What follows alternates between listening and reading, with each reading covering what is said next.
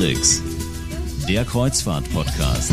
Mit Franz Neumeier in einem neuen Studio. Grüß dich, Franz, in München. Hallo, Jerome aus München. Ja, ich habe mein, hab mein Podcast-Studio, hatte ich ja bisher im Keller eingerichtet, dort auch schön viel Platz und so. Ähm, nachdem ich aber jetzt im Homeoffice äh, ja so viel äh, Skypen, Zoomen, äh, wie auch immer die ganzen anderen äh, Services so heißen, mit denen wir gerade kommunizieren, äh, ist es einfach unpraktikabel, jedes Mal in den Keller zu gehen, wenn man sich für ein Gespräch verabredet. Kein Insofern habe ich mehr, jetzt mein Büro hochverlegt. ähm, und kann es direkt vom Arbeitsplatz aus alles machen.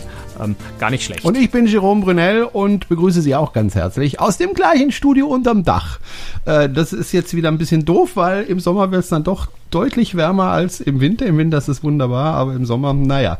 Und wir haben ja schon Sommer und äh, der Frühling ist ja dieses Jahr komplett ausgefallen, genau wie der Winter. Da gab es bei uns ja überhaupt gar keinen Schnee. Äh, aber das ist ein anderes Thema, Franz. Äh, in Corona-Zeiten werden wir jetzt wahrscheinlich für eine ganze Zeit lang ein letztes Mal über eine Reise, die du gemacht hast, sprechen, weil mit Reisen ist es ja im Moment nichts mit Kreuzfahrtschiffen und auch auf absehbare Zeit nicht. Wir werden aber jetzt nicht anfangen zu diskutieren, wann die Kreuzfahrt wieder äh, in Fahrt kommt. Ähm, aber es wird vermutlich ähm, sehr lange Zeit keine Reisen mehr gaben. Ist, halt ist es einfach so. Und äh, du hast aber kurz vor Corona, ähm, beziehungsweise es ging ja dann schon langsam los, äh, noch eine Reise gemacht. Wir haben ja letztes Mal schon über die Hanseatic Nature gesprochen äh, von Hapag Lloyd, mit der du ja äh, herumgereist bist. Wir haben nur über das Schiff gesprochen und haben gesagt, wir teilen diese Sendung in zwei. Äh, einmal das Schiff und einmal die Reise. Und letztes Mal haben wir das Schiff gemacht, also machen wir diesmal die Reise. Du warst unterwegs durch die Fjordlandschaft Chiles und da musste ich erstmal aufmerken, äh, weil äh, mit Fjorden verbinde ich eigentlich bisher zumindest als kleiner Geograf äh, Norwegen. Und jetzt erzählst du mir was von Fjorden in Chile. Aber das hat schon mhm. seine Richtigkeit. Du, ja, es gibt, es gibt an ganz, äh, an relativ vielen Stellen auf der Welt Fjorde. Es gibt sogar im Mittelmeer äh, vereinzelt Fjorde. Ähm, aber die chilenische Fjordlandschaft ist, ist, ist riesig, ist traumhaft schön. Du hast ja dort äh, ja noch so die größten, äh, mit die größten ähm, Eisfelder, also äh, auf Land basierte Eisfelder der Welt. Ähm, ganz, ganz viele kleine Fjordchen und Fjorde und, und Ding. Das ist so eine Region, wo auch schon Charles Darwin äh, mit, mit seiner Beagle äh, rumgekreuzt ist und Wege gesucht hat, in dem berühmten Beagle-Kanal, ähm, der von der, von der West- zur Ostküste äh, Patagoniens äh, durchführt. Das ist ein ganz, ganz irres, enges, verwinkeltes Gewirr aus Inselchen und Bergen und, und Fjorden und ist es ist einfach sensationell schön, traumhaft schön. Ich bin da jetzt das zweite Mal gewesen. Ich war einmal mit äh, Holland America Line, mit der Feendamm, glaube ich, war das damals, schon viele Jahre her, ähm, in der Region gewesen. Habe das jetzt zum zweiten Mal erlebt. Und Chile ist so ein Land, äh, gerade da unten im Süden, ähm, Patagonien ähm, und ein Stückchen weiter Richtung, ja, das ist alles Patagonien noch. Ähm, ist, äh, ist eine meiner absoluten Lieblingsecken auf dieser Erde geworden, ähm, weil es landschaftlich traumhaft schön ist, ähm, aber auch die Menschen in Chile eine ganz, ganz besondere freundliche, liebenswerte Art von Menschen. Ich spreche jetzt kein Spanisch überhaupt, also überhaupt kein so, so fünf, fünf Wörter oder so. Ähm, aber selbst da gelingt es, dass man sich mit den Leuten verständigt, äh, dass man auf der Straße jemanden trifft, der einen anspricht, hey, bist du von dem Schiff? Und, und du ahnst ungefähr, was er dich fragen könnte und versuchst mit, mit, mit deinem Minimal-Spanisch äh, ein bisschen zu. Man kann da durchaus dann mit, mit jemandem einfach mal fünf Minuten zusammenstehen mit Händen und Füßen, äh, weil der, der Wille da ist, weil eine echte Neugier, eine Freude da ist, andere Menschen zu treffen. Und das fühlt sich unglaublich gut an, wenn du irgendwo ankommst und wirklich in heutigen Zeiten noch ähm, als Tourist auch willkommen bist und, und die Leute ehrlich neugierig sind auf dich.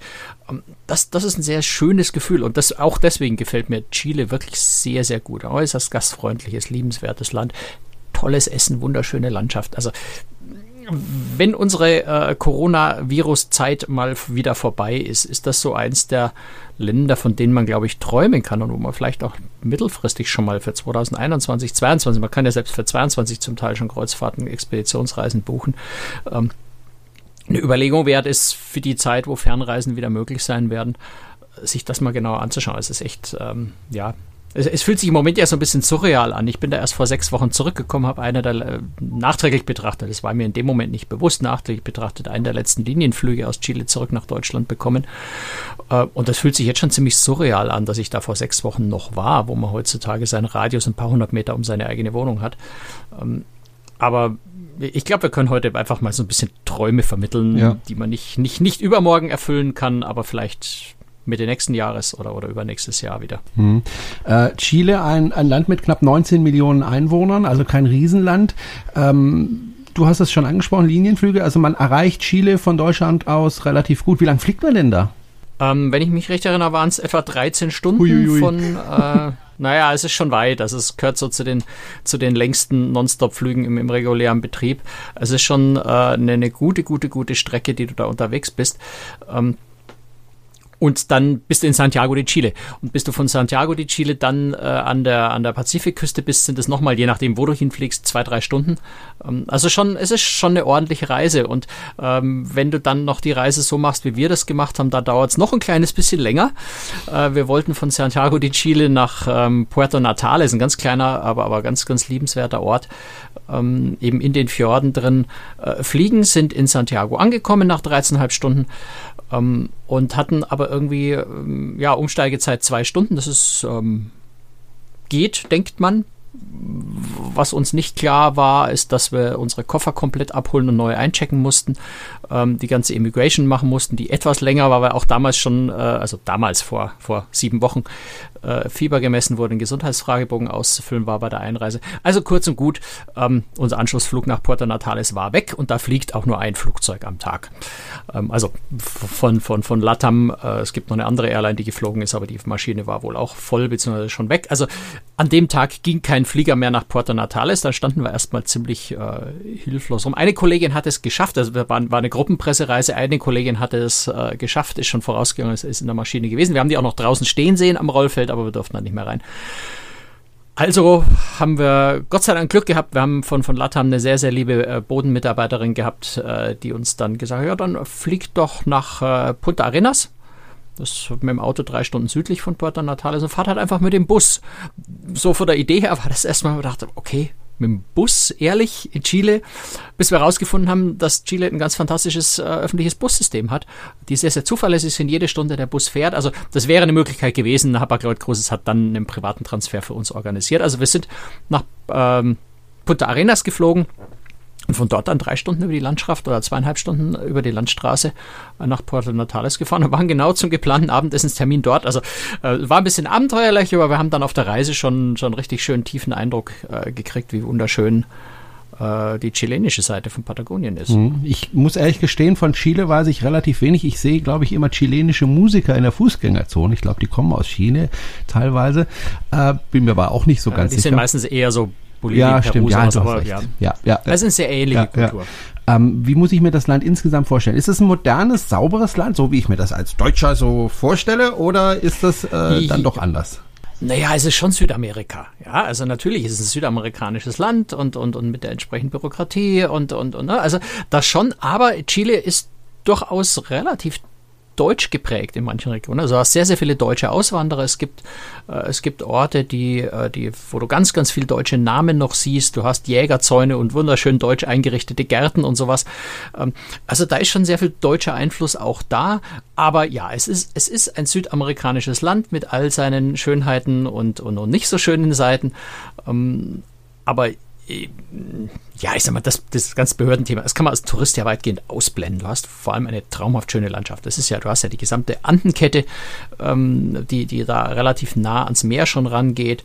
Du hast große, große, ja, Steppe, Grasflächen, ganz viel, äh, ganz viele Schafe dort vor allem, ähm, Guanacos, also etwas kleinere ähm, ähm, Lama-Art, äh, die dort recht verbreitet ist. Du hast zum Beispiel auch Flamingos, was mich sehr überrascht hat. Wir sind an einem See vorbeigefahren und da zeigt unser Fahrer raus und sagt Flamingo. Und dann haben wir gefragt, ja, Flamingos, was machen die hier? So, die, die, sind da ganz normal, die, die, die leben da. Also die sind da im, im Sommer. Wir waren ja jetzt ähm, also im März, Anfang März da. Ähm, das ist für, für äh, Chile, weil Südhalbkugel Herbst also im Sommer, Herbst äh, sind da auch Flamingos unterwegs, was einen dann doch so ein bisschen überrascht. Ähm, sehr, sehr, sehr windig äh, die meiste Zeit, ähm, aber wir hatten ja schönes halbwegs warmes, 18, 20 Grad warmes Herbstwetter. Mhm. Ich wollte gerade nachfragen nach dem Klima, weil äh, es liegt zwar in Südamerika und mit Südamerika verbinde ich zumindest äh, vor allem Hitze, so Brasilien und was weiß ich, aber das ist ja natürlich ganz nah am Äquator oder am Äquator. Ähm, Chile ist da deutlich weiter im Süden. Jetzt würde man sagen, naja, Süden äh, ist doch toll, je weiter man in den Süden geht, desto mhm. besser, aber wir sprechen ja hier von der Südhalbkugel. Äh, das heißt dort, je weiter ich in den Süden gehe, desto kühler wird es eigentlich. Ja, Chile ist ja sehr, sehr groß. Also Chile streckt sich ja über, ungeografisch gesagt, über, über mehr als mehr als ein Drittel äh, des südlichsten Teils von Südamerika an der Küste entlang. Also da hast du schon auch sehr, sehr unterschiedliche Klimazonen innerhalb des Landes. Ähm, aber Chile liegt an der Westküste Südamerikas. Äh, die Winde kommen sehr, sehr häufig vom Meer. Das heißt, du hast gerade da im Süden Chile äh, durchaus relativ viel Niederschläge auch. Das heißt, es ist ein sehr fruchtbares Land. Du kannst da sehr viel, vor allem extensive Landwirtschaft äh, betreiben, sehr viel Viehzucht. Äh, vorhin schon gesagt, sehr viel Schafe. Auch die Guanacos ähm, werden zum Teil genutzt, sehr viel Kühe. Also du hast da eine, recht, recht äh, gesunde landwirtschaftliche äh, Region eigentlich ähm, und sehr viel Tourismus. Ne? Das ist klar. Durch die Anden, ähm, du hast, äh, kommen wir nachher noch Nationalpark, der Tor, äh, Torres del Paine, einer der berühmtesten Nationalparks, einer der schönsten Wanderregionen, würde ich schon fast sagen, der Welt, äh, Gletscher und sowas. Ähm, eine sehr abwechslungsreiche Landschaft und auch ja fast jede Klimazone, weil es halt bis ganz, ganz hoch in die Anden reingeht äh, und am Wasser bis, bis ans Meer ran, äh, große Ebenen, ähm, sehr viele Möglichkeiten eigentlich in dem Land. Wo bist du denn dann aufs Schiff aufgestiegen? Bist du da in Puerto Natales aufgestiegen oder wo genau? Ja, mhm. genau. Also das Schiff ist ja, wir, wir haben, sind nur eine Teilstrecke mitgefahren. Das Schiff kam äh, aus Ushuaia, also auf der, auf der anderen Seite äh, Südamerikas drüben in, in Argentinien, ähm, eben durch den Beagle-Kanal hoch. Wir sind dann in Puerto Natales eingestiegen, sind ein Stück mitgefahren und sind in Puerto Montt wieder ausgestiegen. Äh, danach sollte das Schiff äh, Richtung ähm, Peru weiterfahren und dort die Reise zu Ende gehen. Wegen Corona hatte dann Peru schon die Grenze zugemacht. Das heißt, ein paar Tage nachdem wir ausgeschifft sind, hat das Schiff auch wieder umgedreht und ist nach Chile zurückgefahren. Also nach uns war die Reise dann auch schon fast Corona-bedingt äh, völlig anders als geplant. Ähm, aber wir haben also dieses Teilstück von Puerto Natales bis nach äh, Puerto Montt äh, mitgemacht. Okay, und ähm, das heißt, ihr seid aufgestiegen und dann ging es wahrscheinlich am Abend schon los oder seid ihr eher tagsüber wir sind, Ja, wir sind sogar, na, wir sind sogar zwei Tage früher nach Porto Natales geflogen, weil die Flugverbindung darüber mhm. einfach nicht wirklich einfach ist, weil es kaum Flüge in so kleine Orte gibt ähm, und haben einige Tage, äh, zwei Tage genau genommen in, in Porto Natales verbracht und uns dort auch die Region, was wunderschön ist. Ja, wir haben eine, eine Wanderung auf einen Aussichtspunkthof gemacht, ein sehr, sehr steiler Fels, Berg hoch äh, gestiegen, durch Schaffarmen an Kühen vorbei. Das hat sich fast schon ein bisschen angefühlt wie das Wandern in Südtirol in meiner Jugend, wenn du so über die, über die Almen äh, läufst und rund um dich rum sind Kühe. Ähm, das war eine sehr, sehr schöne Landschaft da, wunderschöner Ausblick. Ähm, wir hatten ein bisschen, also Pech und Glück in einem. Äh, normalerweise ist es dort sehr, sehr windig. Es war sehr windstill an dem Tag. Hätte es mehr Wind gegeben, hätten wir äh, Andenkondore sehen können, die dort ihre Nester haben. So haben wir nur das leere Nest gesehen. Ähm, aber schon die Landschaft an sich ist, ist, äh, ist da ist auch wunderschön. Und ähm, ja, und wir haben Gott sei Dank, wir haben zwei Tage Zeit gehabt, um am Abend an Land äh, in schönen Restaurants zu essen. Und das ist so eine andere Sache, die in Chile wirklich, äh, die mich, die mich wirklich, wirklich begeistert. Das ist ein ganz fantastisches Essen in Chile. Ähm, sehr viel, sehr viel mit, mit, mit, mit Fisch, mit Königskrabben, die es dort sehr viel gibt. Ähm, wir haben auch Guanaco, also Lama-Fleisch, äh, durchaus schmackhaft und gut mal probiert. Es gibt sehr viele Beeren, ähm, zum Beispiel diese Calafate-Beere, die ist bei uns völlig unbekannt, ist eine Kombination aus süß und bitter. Ähm, eine ganz, ganz wunderbare Sache, wenn du den Pisco Sauer reintust, einer der besten Aperitifs, die man nur haben kann. Bei uns leider nicht zu kriegen. Das ist eine von diesen ganz, ganz wenigen Dingen, wo man sagt, gibt es dann doch bei unserer Globalisierung nicht auf der ganzen Welt, sondern eben nur dort. Und ich habe sogar versucht, so einen Calafate-Saft noch irgendwie im Supermarkt oder so zu kriegen, dass ich wenigstens eine Portion mit nach Hause nehmen kann. Selbst das war nicht aufzutreiben. Also das ist wirklich was, was die Leute dann einfach in der Natur dort ernten ähm, und, und essen oder verarbeiten. Und ähm, ja, insofern noch was, was äh, einzigartigere Sachen, die du eben nicht weltweit kaufen kannst. Auch so eine Ceviche aus Kelp, also aus Seegras. Ähm, ganz, ganz leckere Sachen, die du da zu essen kriegst. Lass uns diese Beeren importieren und dann verkaufen. Ja, ja ist eine gute Idee, aber das, die sind halt wahrscheinlich recht empfindlich und wird wahrscheinlich schwierig sein. Die Entfernung ist halt doch sehr, sehr groß. Ja, aber ja. fürs Kilo 60 Euro dann und dann werden wir reich. Ja, ja, da musste aber den Leuten erstmal erklären, dass es was Besonderes, was überhaupt auf die Idee kommt, so viel Geld für sowas. Ey, Ist, glaube ich, schwierig, ja. ja. Aber ich würde es, ja, ja. fände ich schon klasse, war lecker wenn ich mir die, die Route so anschaue, ihr seid relativ wenig übers offene Meer gefahren, ne? Ja, Gott sei Dank, ähm, weil äh, zu der Zeit, wie wir da waren, war auf dem Pazifik relativ nah an der Küste dran ziemliches Sturmtief. Also da hätte es uns die ganze Zeit ziemlich geschüttelt und an einem Tag hat es uns auch ziemlich geschüttelt, weil wir an einem, äh, an einem Tag einfach mal durch den Golfo de Peñas fahren mussten, um von einem Fjordsystem äh, raus ins andere rein da ging es ordentlich zur Sache. Also da haben wir mal ausprobiert, was die äh, Hanseatic Nature so an Seegang ab kann und die kann das verdammt gut ab. Da bin ich echt tief beeindruckt im Vergleich zu anderen äh, Schiffen, die ich in letzter Zeit in der Größe äh, gesehen, gespürt habe. Die ist richtig gut klargekommen damit, Recht, liegt richtig toll im Wasser. Also bei Windstärke 8, 6 bis 7 Meter Wellenhöhe, du sitzt zum Frühstück im, äh, im, im Hauptrestaurant auf, ich glaube Deck 4 war das, das recht Erinnerung habe und da schlägt dann einfach mal so eine Welle in die Scheibe rein und du siehst außer Wasser gar nichts mehr ist schon ein interessantes Erlebnis. Das Schiff kommt wunderbar damit zurecht. Die Passagiere, äh, ja, also in Relation eigentlich auch gar nicht so schlecht. Aber das musste jetzt nicht die ganze Reise haben. Also es war ganz faszinierend, das mal diesen Tag zu erleben. Aber danach war auch gut, wie es wieder vorbei war. Also wer wer jetzt angucken will, ich habe auch mal ein Video gemacht, äh, wie sich sowas anfühlt, wie sowas ausschaut, äh, auf der Website bei crustrix.de zu sehen. Ähm, ja, war, war ein interessantes Erlebnis, äh, durch, die, durch den Golf von Peñas da mal äh, zu fahren und diesen, diese ganze Wucht des Sturms abzubekommen. In so einem kleinen Schiff. Euer erster Halt war in, wenn ich das richtig sehe, Kirke Narovs, spricht man das so? Äh, Kirke Narrows, also das ist, der, das ist die englische ah, okay. Bezeichnung. Kirke Narrows, okay. Wenn's eng, wenn ich das weiß. Aber wir haben, aber du springst zu weit, okay. weil wir haben vorher noch, äh, wir, wir sind vorher noch ähm, von, von Puerto Natales äh, haben wir eine, einen Ausflug gemacht, der vielleicht der schönste auf der ganzen Reise war. Ähm, also zum einen sind wir noch in, in die Höhlen des äh, Riesenfaultiers. Die Höhlen als solche sind jetzt nicht so wahnsinnig faszinierend. Das Faszinierende ist dort mehr so die Geschichte. Dort ist nämlich vor einiger Zeit äh, ein Fell gefunden worden und, und ein paar Knochen, also nicht vor einiger, das ist schon, schon länger her.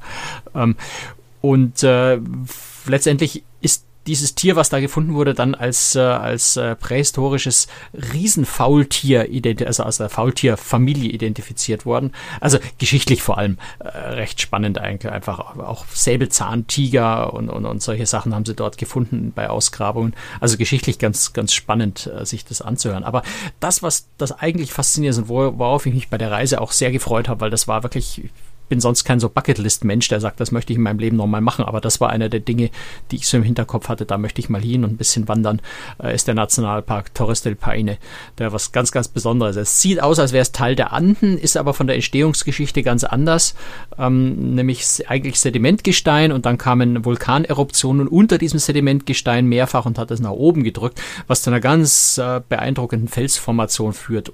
Oben ähm, oben eben diese Sedimentgestein-Reste, äh, ganz dunkel und drunter dann äh, das, das Basaltgestein von dem und den Vulkanausbrüchen, sehr, sehr schroffe Felsen und eine wunderschöne Landschaft dort, riesengroßer Nationalpark zum Wandern.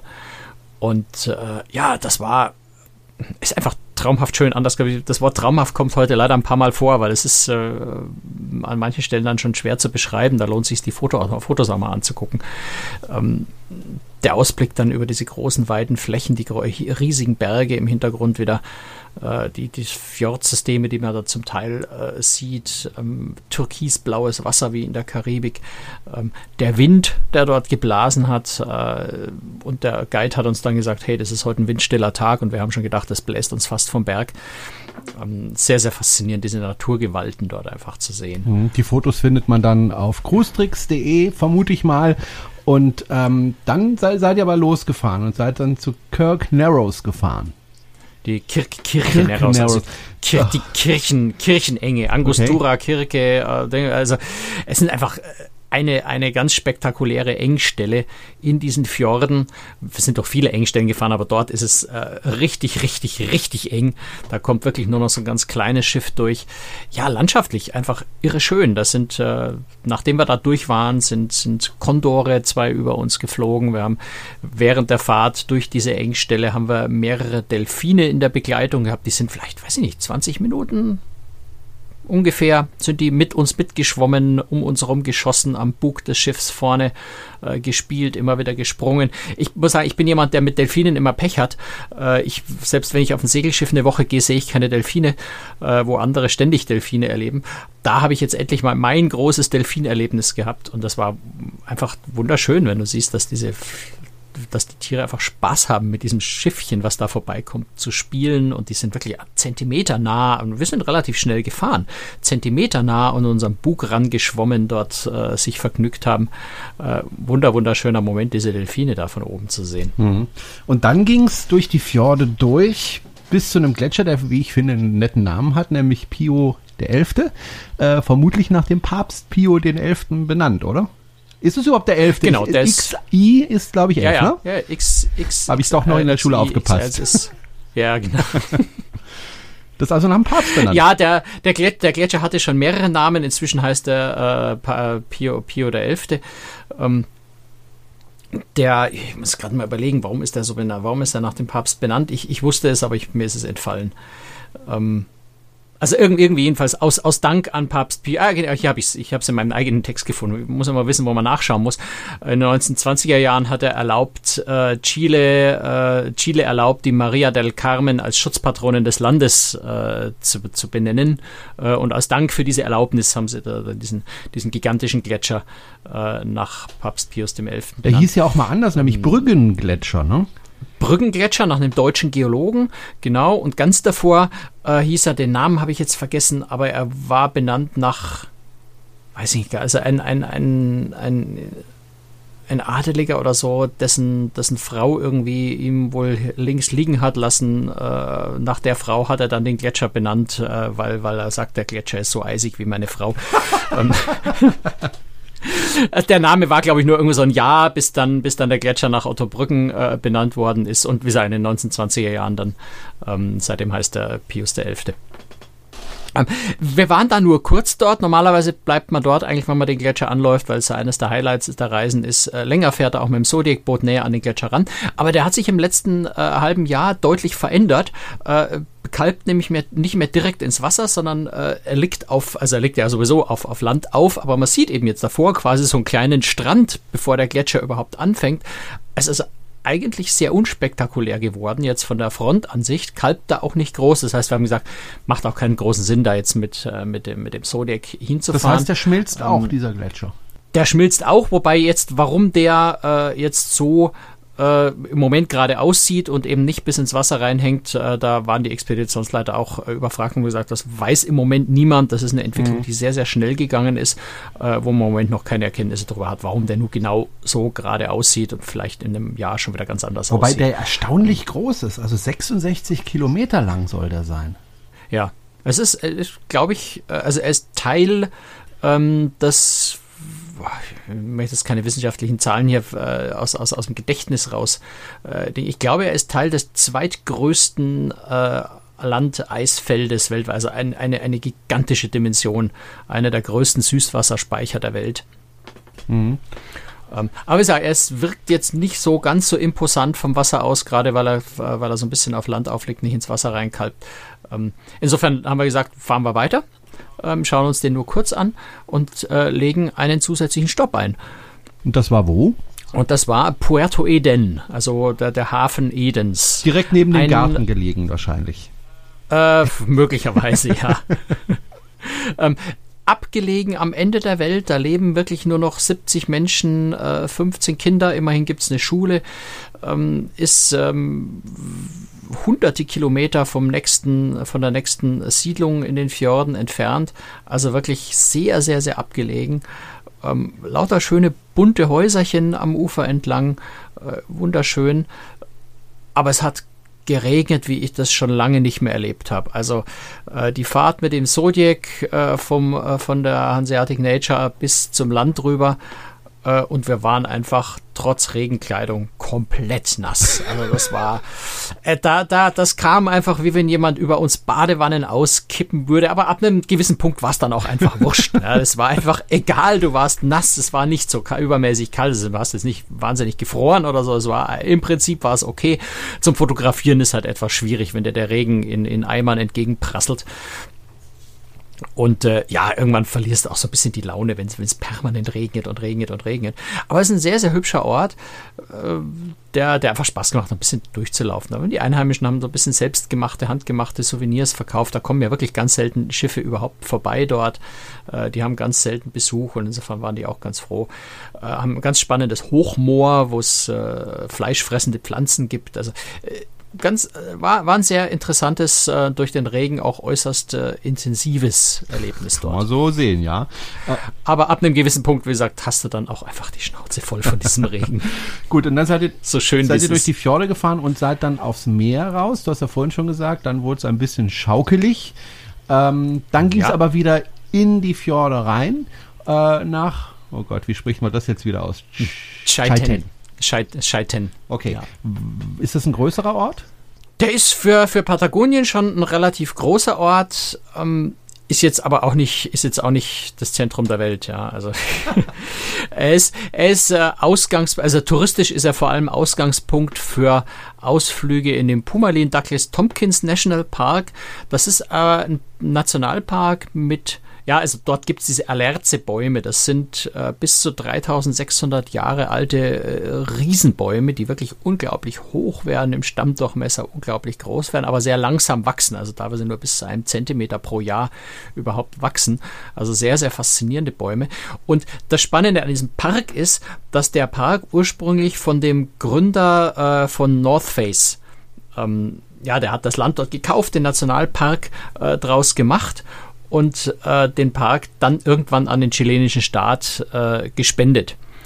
Und ähm, das ist von der Entstehungsgeschichte einfach ein wahnsinnig spannender Nationalpark, weil wirklich privat betrieben von jemandem, der die Passion hatte, das zu machen und wird jetzt eben vom chilenischen Staat äh, weiter betrieben und, und, und ja in Schuss gehalten.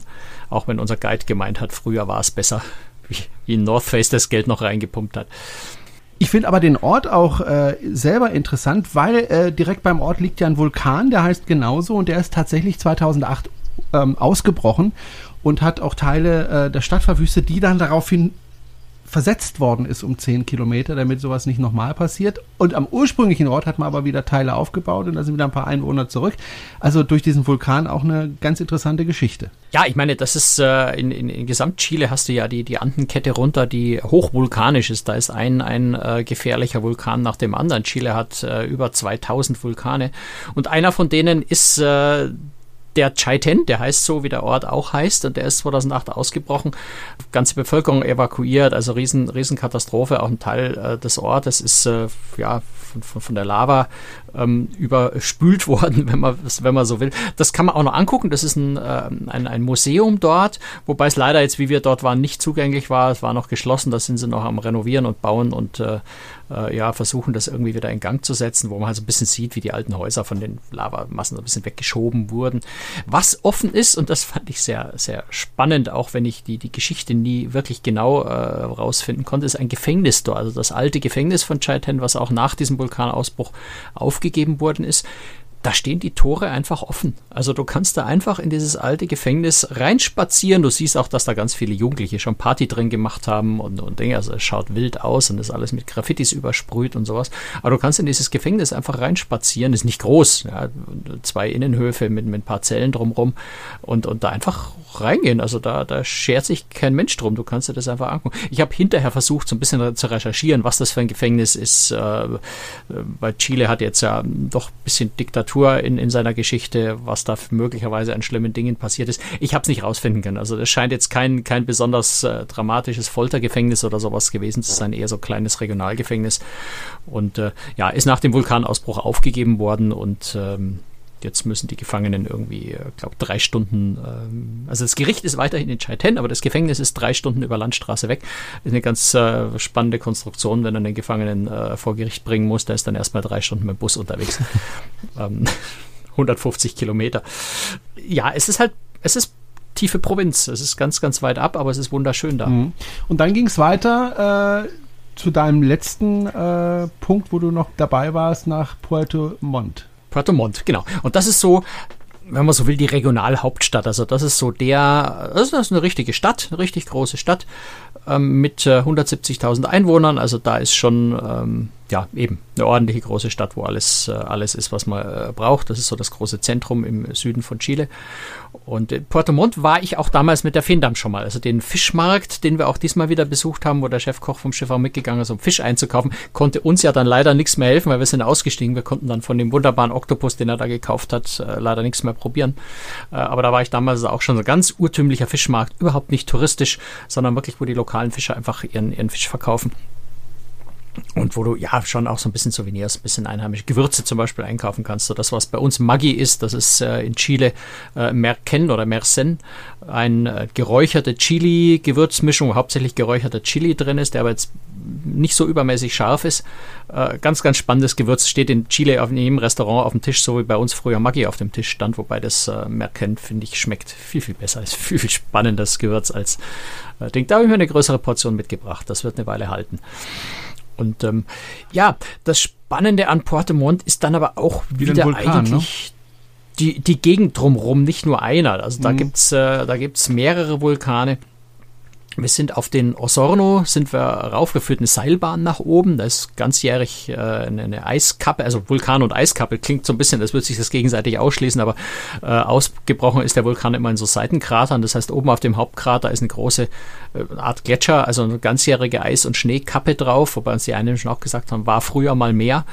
Ähm, aber da kannst du also mit, mit, mit einer mit einem ur, uralten Sesselbahn, die unglaublich langsam ist, äh, rauffahren, da oben ein bisschen spazieren gehen.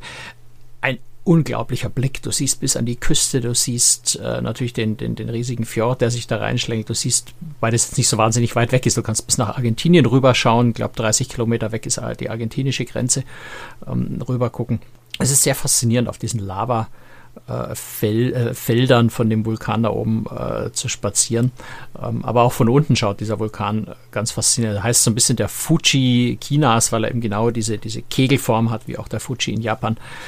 Und ähm, also einmaliges Erlebnis da oben auf diesem äh, Vulkan zu stehen und, und sich auch diese verschiedenen farbigen Gesteine, das ist ja nicht alles nur, nur, nur schwarz, sondern teilweise rot gefärbt, gelb gefärbt äh, von, diesen, von diesen Lavafeldern. Sehr, sehr faszinierend. Jetzt kommt gerade die Meldung rein, Norbert Blüm ist gestorben, aber das ist dann auch schon oh. nicht mehr aktuell, wenn diese Folge ausgestrahlt ist, aber trotzdem irgendwie ein, Politiker, der uns, glaube ich, alle irgendwo mal begleitet hat, ähm, lange Zeit. Ja.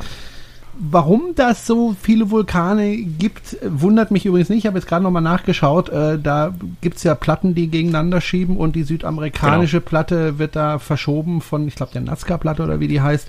Ähm, kein Wunder, dass es da so viele äh, Vulkane gibt. Gut, und dann bist du aber auch wieder abgestiegen und nach Hause geflogen mit einem der letzten Flüge, weil sonst hätte dich die Bundesregierung holen müssen. Möglicherweise, ja. Ich habe das ehrlich gesagt nicht so genau verfolgt, wie es dann weitergegangen ist. Aber ja, ich bin am, am 13. März äh, bin ich in Deutschland. Ich glaube, wir sind am 10. März abgeflogen, am 11. März äh, in München wieder gewesen äh, ja über Madrid geflogen. Meine Sorge war dann auch schon, was ist eigentlich, wenn ich über Madrid fliege, was damals schon als Risikogebiet äh, für Covid-19 galt, äh, muss ich dann womöglich in, in München, wenn ich lande, in, in, Quarantäne oder, oder darf ich schon in Madrid nicht mehr raus? Da hat man sich dann schon langsam angefangen, Gedanken zu machen. Zu dem Zeitpunkt war ja in, in, in Südamerika, glaube ich, ein Fall in Brasilien und einer in Kolumbien oder irgendwie so. Also Südamerika war damals von äh, von, von Covid-19 eigentlich noch nicht betroffen. Wir waren da so eine Woche oder, oder zehn Tage in so einer, in so einer, also aus heutiger Sicht, so einer ganz surrealen Blase. Wir waren, wir haben nicht viel mitbekommen davon, was sich da in Europa äh, schon zusammenbraut an, an Katastrophe und sind dann äh, ja, ähm, schon Zeitung gelesen unterwegs und sowas, schon so aus der Entfernung ein bisschen mitbekommen, aber bei uns war halt in, auch in, in Puerto Montt, äh, waren noch eine Nacht im Hotel, das war völlig, völlig normaler Betrieb. Ne? Da, also klar, da waren alle Supermärkte, alles offen, kein Mensch hatte Mundschutz, äh, keiner hat sich irgendwie über dieses Thema Gedanken gemacht, einfach weil der Virus dort ja noch nicht angekommen war. Und dann äh, setzt du dich in den Flieger und fliegst quasi zurück in ein Katastrophengebiet und fängst dir so langsam an, Gedanken zu machen, was ist eigentlich, wenn ich da ankomme? Darf ich eigentlich noch rein? Muss ich äh, in Quarantäne? Was auch immer. Gott sei Dank war das alles da noch nicht das Thema. Ich bin ja am 11. März in München zurück gewesen. Am 13. März kamen dann die ersten Meldungen, die dann so, so ja, äh, lawinenartig äh, über uns gekommen sind. Ab 13. März haben die Reedereien eine nach der anderen dicht gemacht und äh, sämtliche Kreuzfahrten eingestellt. Das war dann schon so, so harter, harter Cut nach dieser wunderschönen Reise, wo man von dem Thema noch nicht viel mitbekommen hat und dann schlagartig von, von 100 auf 0 runtergefahren wird. Fühlt sich auch, auch jetzt noch ziemlich, ziemlich surreal an, dass ich mir denke, ich war vor sechs Wochen noch völlig bewegungsfrei in Chile, wovon man heute äh, nicht mal mehr richtig träumen kann, dahin zu dürfen in absehbarer Zeit. Das ja. ist schon irgendwie komisch und, und sehr schade, weil es war eine, eine, eine wunderschöne Reise und ich werde werd es vermissen, auch mit anderen Kulturen einfach in Kontakt zu kommen. Mhm. Die Chilenen äh, mich sehr, sehr begeistert, das habe ich am Anfang ja schon gesagt. Und das ist vielleicht das, was ich so am meisten vermissen werde die nächsten Wochen und Monate. Äh, wir kochen da so sehr in unserem eigenen Saft dann plötzlich, ohne viel Kontakt nach außen. Das ist schade. Ja, aber auf eins müssen Sie nicht verzichten, ähm, auf den Cruise Tricks Kreuzfahrt Podcast. Den wird es auch in den Corona-Zeiten geben. Und mit welchen Themen lassen Sie sich überraschen? So wie wir auch. Ja, da lasse ich mich auch überraschen. auch überraschen. welche Themen wir da Wir müssen uns da was einfallen lassen. ähm, das wird sicher nicht einfach. Am Anfang werden wir bestimmt noch das eine oder andere Thema äh, finden. Aber je länger das dauert, ich glaube, desto schwieriger wird's. Aber solange ich da nicht einen Handstand machen muss vor dem Mikro oder so, äh, um die Zeit zu füllen, das sieht mein Podcast ja eh nicht. Wir werden Sieht mein Podcast ja eh nicht, wenn du Anstand machst. Aber man hört es, wenn ich dann umfalle. ja.